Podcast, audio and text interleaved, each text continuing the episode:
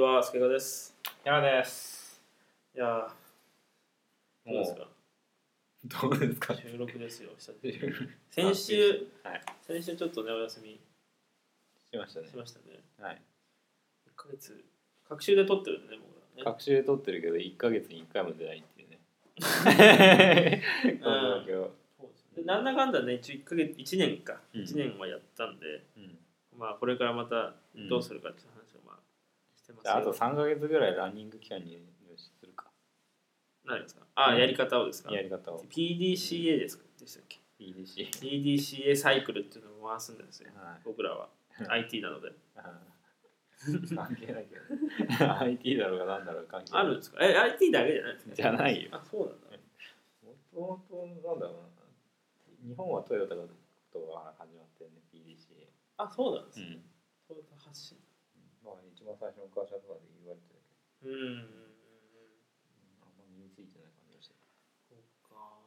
うん。最近あの、トヨタの自動運転出るじゃないですか。つうか大丈夫は本編行かなくて。いや、この話にしようとしてる なんで話を潰すんですか？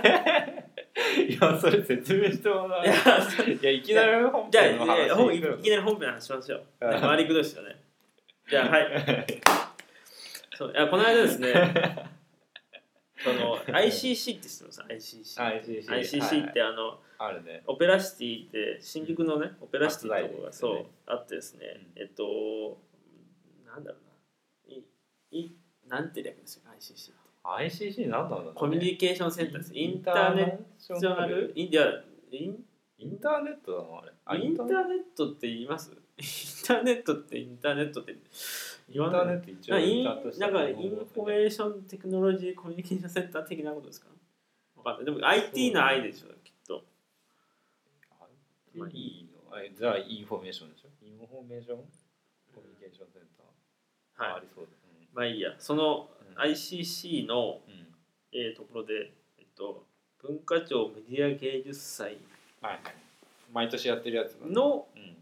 20周年企画展がやってたんですよ。うんで千代田区の3331っていう、えー場所とうん。ICC で今回やっている展示。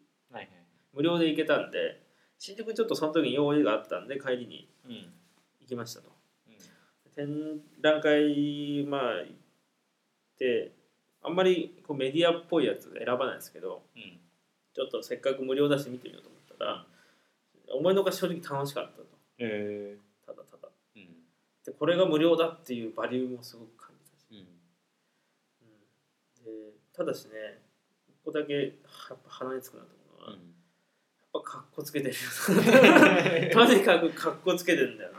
と思って、やりたいことはわかるしその、メディアアートその芸術祭でやった内容ってこういうテクノロジーを組み合わせてうん。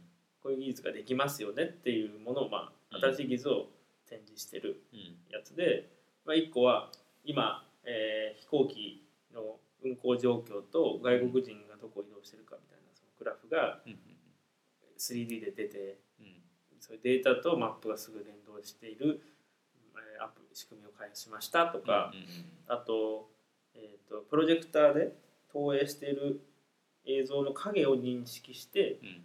人の動きにこうインタラクティブなあ反応をするような装置だ。うん。でやってる人触ってる人はすごい自然にこう遊びながら同時にテクノロジーを感じれるみたいなうん。やつで、うん。えーすごくなん優等生な感じだうんし、かっこいいんですよ。うん。やっぱり。だけどやっぱかっこなんかねかっこつけてるっていうことが先に来すぎてちゃってる気が俺はどうもしてて、利便性とか実用性というよりだから格好つけが優先されてるって感じだよね。うんまずねキャプションが一番かっこよかったんですよね。あさっきさっき話しましたけど。うん。あのキャプションってあのな名刺サイズぐらいのあタイトルと説明文が書いてあるんですけど、よくね。作品に。作品のこう横に、えーなんか棒かなんかで刺さって地面から刺さって人に見えるようになってるんですけど、あのそこの前に立ってもこう光が遮らないんですよね。そのキャプションに当たってる光が。でどうやって投影してるのかなと思ってこうよく見たらあのトレーシングペーパーって透ける紙の下にうん。LED を1本仕込んで、あのパッて明るくしてるんですよ。だから、あたかも外から投影されてるような光量なんだけど、実は自分で光ってるから、とにかくすなんかす、まあ、見やすいまず見やすいですか。ね、光がかぶらないし、しかも自分で光ってるあ投影したかのようなすごい光量があるから見やすいし、うん、なんでここにこんなにこうテクニックかけてるのかな。たかだかキャプションに思っちゃうわけですよ。いやマジで結構それわざわざわざわざ1個手作りで作るって大変じゃないですか。確かに。キャプションで、うん、本当はこの展示する作品を時間かけて作りたいのに、うん、まあ、展示してる展示の企画してる人がやってることなんですけど、とにかくそういうところでテクノロジーの良さを感じつつも、うん、やっぱりかっこいいっていうことがずっと先行して起きてるから、感想としてはかっこつけたなって思っちゃったっていうのが、うん、難しいなと思っちゃったと。で一個一個いいですよ。すごい楽しかったし、体験型って。まあね体験するって本当分かりやすいからね。だからそういうテクノロジーを何みんなに知ってもらうっていう。面では本当にねいい表現の仕方なんだろうなっていう双方向性。そう。こっち側がねなんか行動を起こしたら作品も反応するっていうね。あコンさんもそういう話を言ってて、そうコンさんとコンさんが言ってた、うん、そのメディアアートがうさんくさいってところが、うさんくささの裏にやっぱりちゃんと見やすいとか楽しいとか、面白いとか価値があるみたいなことが具体的に提案されているってことがあるから、かっこいいってことができるんだみたいな、全てがああざといって言い方あれですけど、そのためのシナリオがあると、かっこつけるためにちゃんとやることやってるから、分かりにくいものをかっこよく表現すれば、みんなに伝わりやすいものになるよねっていう、ね。そういう、ね、なんだろう。戦略としての一つとしてやってるというか。そうですね、うん。そこをちょっと指こうやって見てる感じでしたね、でもちゃんとその ICC とかで表示されあ展示されてるのはそのなんだろうな。あのちゃんと目的があって使ってるメディアアートだと。ああそうそうそうこういうことを開発開発研究したやつですとか、えっ、ー、となんだろうな。あとそのオリンピックに向けて、外国人と日本人のそのコミュニケーションを円滑するコンセプトで作ったやつですとかやってるので、翻訳機があったんですけど、その翻訳機が喋った例えば英語日本語を英語で音声で翻訳してくれるんじゃなくて、日本人のイントネーションを英語のイントネーションに翻訳してくれる。だから日本人が言う「I am 何々」って言い方とネイティブの言い方全然違うじゃない、うん、でそれを日本語に置き換えるよりネイティブから日本人に聞きやすい英語に変えてあげればかろうじて単語が拾えるようになる。わかります？よね、うん、いいなんなんだろうな。だから翻訳機って言ったら私私は日本人ですって話したら、うん、あの機械が「I'm Japanese」って発音するんですね、でそれを「私は日本人です」って言ったら「私は日本人です」ってこう外国人が言ったような日本語に書いてくるなんかまあそういうコンセプトのやつ。わかります？ってことは、認識する音声を認識する瞬間に外国語に変換するっていうプログラムを通さなくていいから、うん、早いじゃないですかすぐ。私は日本人ですって私は日本人ですって聞いてそれを翻訳してってやらなくてそのまま、ね、イントネーションだけ書いてると再生するはいはい、そうすると向こうの人は英語じゃないけどえ外国人が聞きやすい日本語で喋ってくれてるから 多少聞け聞けるみたいな。役に立たなさそうだ なんで伝わいや役に立つなと役に立つの？役に立ちますよだって。えだって日本にそういうね訪れてる外国人って別にそんな日本語勉強してないからさ。いやそういうことじゃないんですよ。そういうことじゃないんですよ。本当に使えるじゃなくて、うん、翻訳っていう機機能を考え直してるわけですよああなるほどね、うん、うん、僕が日本人ですって言ったことを「I'm Japanese」って聞きたい、うんのが翻訳じゃなくて、向こうが聞きやすいけど向こうの人が言ってる現地の言葉でやってそのコミュニケーション可能なんじゃないかみたいな。意味はちょっと分かりにくくても、聞き聞き取れないってことだけカバーしてあげれば I'm Japanese ってネイティブで言われたら分かんないけど I am Japanese って言われたら日本で聞けるじゃないですか。はいはいはい。それをか加速させればうん。次第に英語も分かってくるし、なるほどね。あのそうそううんそうあいい提案だなと思ってそれ。なるほど翻訳っていう。基本的に研究段階のが出てきている。とかそこにはその翻訳とはみたいな話も含まれてるし、あとあれだからそこはプロジェクターで日本人の人が喋ったら翻訳機かかると顔がえ外国人ってなってうん。うんその人が喋るんですよ。うん。なんかわかります？その映像浮かびます。うん。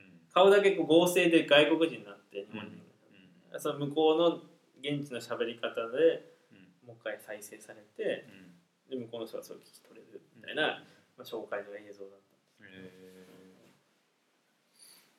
ー。いいなと思ったそれはちょっといいなと思う。へまあ、実用性というよりかは、うん。その翻訳を考えようみたいなこと、はいはい。うん。で問題提起。翻訳ってそう翻訳って意味まで全部、うんほら外国同人口同士にしちゃうとうん変わっちゃう意訳だけは自分でしてっていうことをまあ可能にさせてるんですよ、うんうんうんうんうんうん。なんか分かった気がすほんで翻訳機はそこまで汲み取れないじゃないですか、るうん。うん。うん。正確にその音声だけを再現することに注力すればうん。あのコミュニケーションがむしろうまくいくん。じ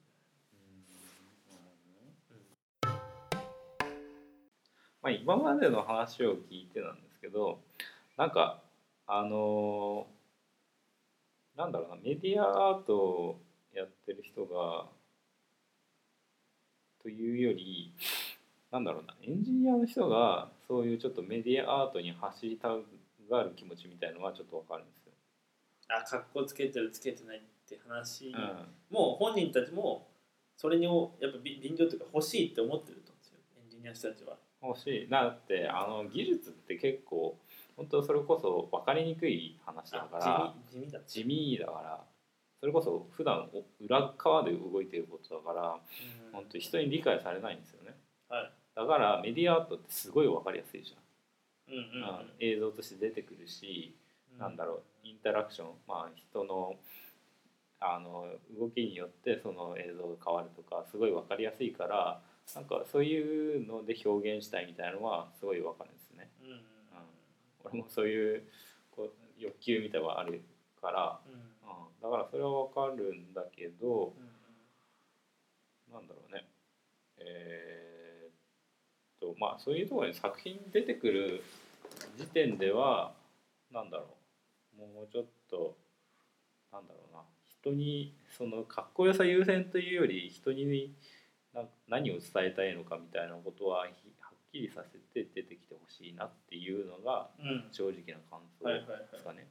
だからなんだろうな、まあ、台湾で一緒にあの現代美術館助川と見てきたんですけど、なんかそのそこで、まあ、メディアアートっぽいことをやってる作品はあったんだけどなんかそんな大したテクノロジーを使ってないというかはいはい。あーなんだっけその人の群衆のなんか声が聞こえてなんだっけなんだっけなあのーあれどんな作品だったっけ？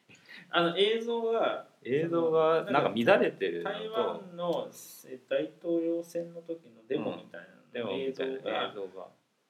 人間の近くとすごい大幅にディレイしてなんか映像が出てくるんですよ。あなんかその音とミスマッチのタイミングで出てくるから混乱するみたいな映像あ、ですね、でそれもなんかねピント合わせる合わせないみたいなのもあったしうん。なんかそういうなんか伝えるための手段としてのそのメディアアートの使い方みたいな感じがそれはすごいいいなと思ったんだよね。うん。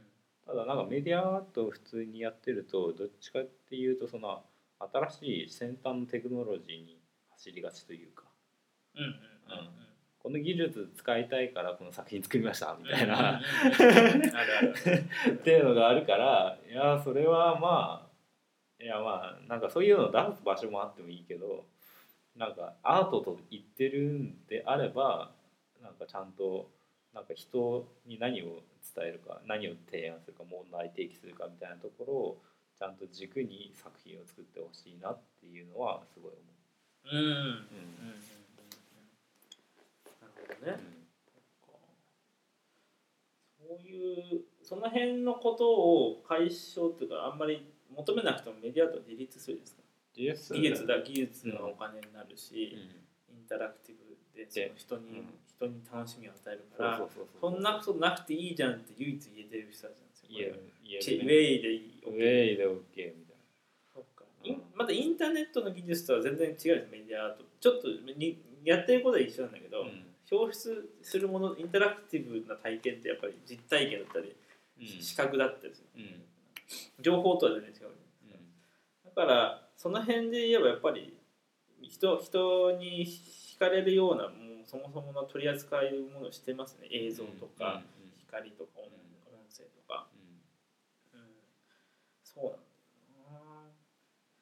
うん。あの現台湾の美術館のメディア、まあ、メディアアートっていうかそういう映像とか、うん、なんか他の技術を使って、えー、伝えるっていうことに注視してるって意味では本当にメディアアートっぽいな映像とか、もう再現性が必ず担保されてて、うん、ずっとループするとか、うん、えーとまあ、そのメディアの特徴をそのまま使ってるじゃないですかちゃんと。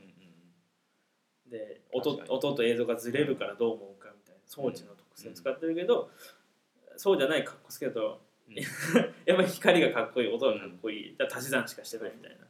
こういう技術使うとこういうかっこいいさらにかっこいいことできるよねみたいな。そう。なんか大味なんですよねそれは。ね調味料入れれば入れるほどそう。塩は濃ければ濃いほど美味しいし、うん、砂糖は甘ければ甘いほどいいみたいな大味な感じ、うん、分かりやすくてなんかかっこいいって言われるずるさみたいなのをちょっと感じるっていうね、うん、なんかそれこそさっき言ってたそのメディアアートはアート界のリア充だみたいな話はあったけどなんかだからこそちょっと嫉妬してしまうみたいなところがあるのかなそうですね。リア充リア充だよな。やっぱしてるもんないですよ、うん、してるもんないっていうかうんもうそもそもかっこいいと分かってるから、不安がない。だからリア充ですよ、うん、うん、そうですね。そっか。でもやっぱりあんまりね否定できなかったですね。楽しかったから、うん、体験型特に。そうなんだよね、だからなんだっけチームラボとかはお台場とかでやってたんだっけ今年。はい。なんか展示を。だからああいうのもさなんか本当にすごい来場者数とかすごかったみたいだしだからね本当に人に伝わりやすい手段なんだろうなっていうのは思うから、うん、まあ否定するものではないんだけれどもなんだろうね。アートっていう場所に出たらちゃんとしてほしいよねみたいな。ところはあるのかもしれない、うん、美術館でそれこそ展示されますみたいなのだったら、うん、そもそもアートってあんだっけ？みたいな、うんって話、あまあさっきもちょっと言ってたけどなんか昔やってるメディ昔からやってるメディアアーティストの人は割とコンセプトみたいなところはしっかりしてやってるイメージがあってなんか最近のその映像と音みたいな人たちの方はなんかあんまりコンセプチュアルじゃないなっていう。うん。それどうなんだろうね。その当時の人たちってそもそも例えばビデオデッキで撮れるとか、うん、超新しかったわけですよ、はいはい、だからやってること多分一緒だと思うんですよ。あ一緒今プロジェクターでこう触ったら反応するってことができるようになってるからそれやってるみたいに、うん、メディアアートの人はブラウン管ちっちゃいブラウン管持ち運び可能ブラウン管を並べて外で展示するってこと。ができるようになってるからやってるんですよそそもそも言うと。でそのテクノロジーによって外でテレビの映像が見れてるっていう普段のテレビ見てる人からしたら不思議な体験がまだあるじゃないですか。うんうん、とは一緒だとは一緒なんじゃないかなと。うん、ただなりがダサいかどうか。で今は余裕、技術にすごい余裕があるから、かっこいいところにすごい注いじゃって本末転倒になってる。なもっと技術だけを追求したかったら本当に技術だけ追求すればいいけど、うん、その技術を追求する時間があまりにも短縮できちゃったから、はいはい、やっぱりかっこよさの方がよくねって。ね。結局プロジェクターなんか電源って設置すればっていうレベルじゃないですかそのそうだね。水平垂直を取るみたいなことぐらいしか多分今頑張ることになって、うん、あともう同じクオリティ出るじゃないですか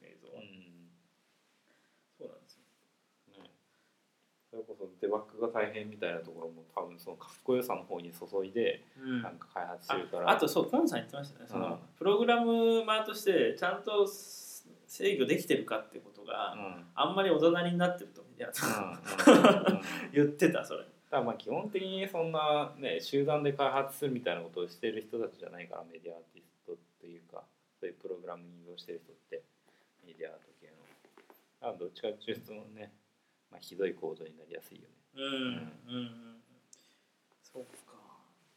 矢さんは自分でプログラムやってて、うん、これこれ単体見てほしいなって思うものってあるんですか？メディアアートとはまではいかないけど、うん、このプログラムは人に見せたいみたいなものとかまあそれはあるよね。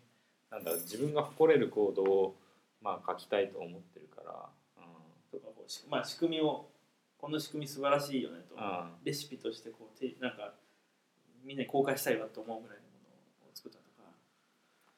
あまあなんか俺そこまでのものはまあ作ってないかな、うん、まあコード単体でいやよく書けたなみたいなのは、うん、たまにあったりするけど。って感じかな、うん、まあ俺もどっちかっていうとコードをきれいに書くっていうのはなんかかっこよさと思ってるから、うんうんうん。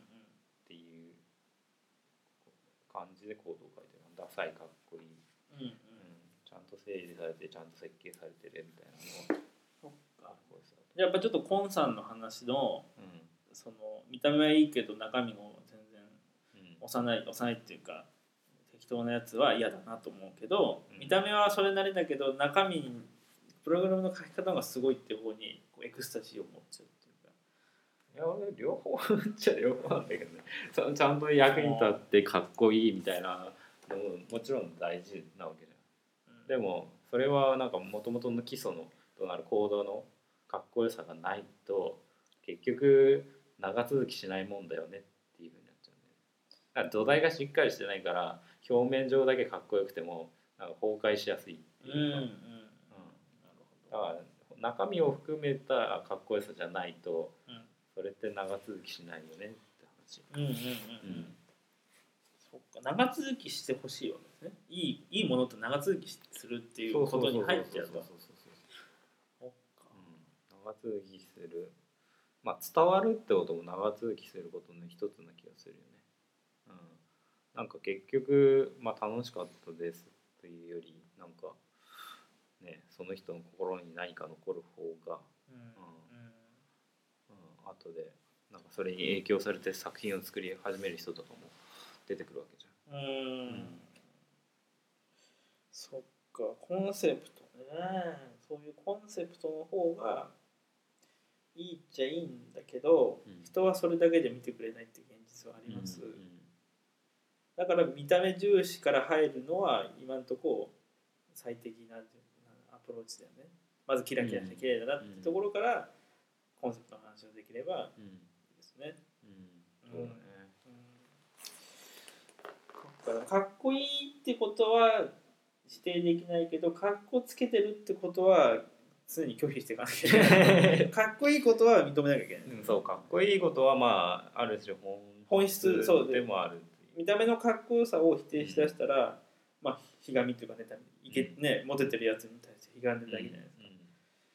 か、かっこいいことは認めるけどかっこつけてる態度はもう常に批判しましょう、うん、いいね、うん、お結論出たよ 何？いつも出ないみたいな。いや、いつも出てない。いつも出てますよ。いつも出てますね、珍しくコネラジがこねくり回して結論を出しました。はい。楽しかったです。じゃあ、ありがとうございました。ありがとうございます。